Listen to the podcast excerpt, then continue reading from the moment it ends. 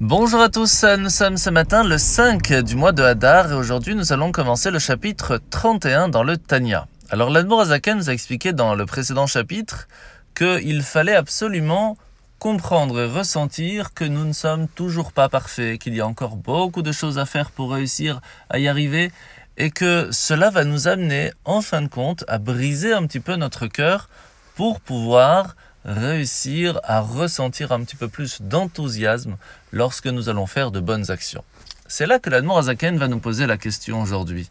Mais nous avions appris que la tristesse était quelque chose de négatif, que cela était vraiment contraire à la volonté divine, puisque si on est complètement triste, on n'arrive plus à rien faire. Alors si nous allons arriver au point de briser un petit peu notre cœur, comment va-t-on arriver à ressentir de la joie et de l'enthousiasme. C'est là que la Azaken nous explique que lorsque par exemple quelqu'un prend une hache pour couper du bois, le manche lui-même est en bois. Ce qui veut dire que nous allons utiliser le même bois pour couper son ami. C'est quand même étonnant. Eh bien, il faut savoir que la tristesse peut briser la tristesse aussi. Parce que cela va dépendre comment elle est utilisée, à quel moment et à quel degré.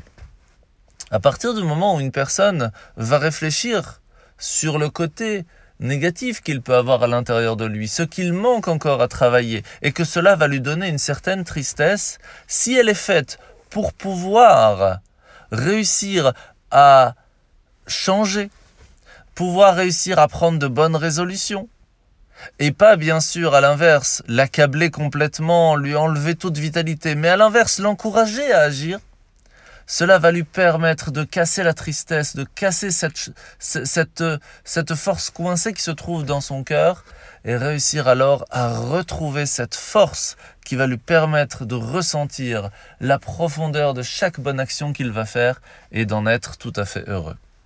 Alors la mitzvah de ce, matin, c'est la mitzvah positive numéro 105. C'est le commandement qui nous a été enjoint en ce qui concerne l'impureté de la matière séminale et bien sûr d'essayer de se purifier. Alors la paracha de la semaine, c'est la parachat Trouma. Après avoir donné toutes les instructions de comment construire ce qui allait se trouver à l'intérieur du tabernacle, Hachem va expliquer maintenant aux Juifs les instructions sur la façon dont il fallait construire le tabernacle lui-même comment étaient constituées les trois couches de matériaux, les tapisseries, les couvertures, etc. Et bien sûr les murs qui devaient être faits de planches verticales de bois d'acacia. Alors ce bois est appelé en hébreu Atse Shittim.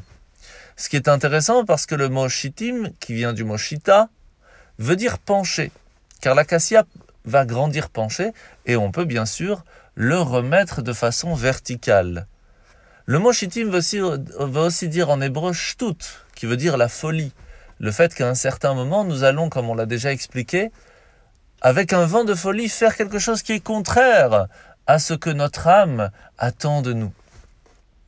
Lorsque nous allons prendre cette folie et la remettre de façon verticale, utiliser cette façon de, de voir les choses, cette folie de faire des choses à des fins sacrées, à des fins divines, nous allons réussir alors à construire les murs de notre tabernacle, les murs de notre bête amigdash intérieur, et alors pouvoir y amener à l'intérieur Kadosh Baruch ou Dieu dans notre vie et recevoir de retour toutes les bénédictions qui vont avec. En vous souhaitant de passer une très bonne journée et à demain.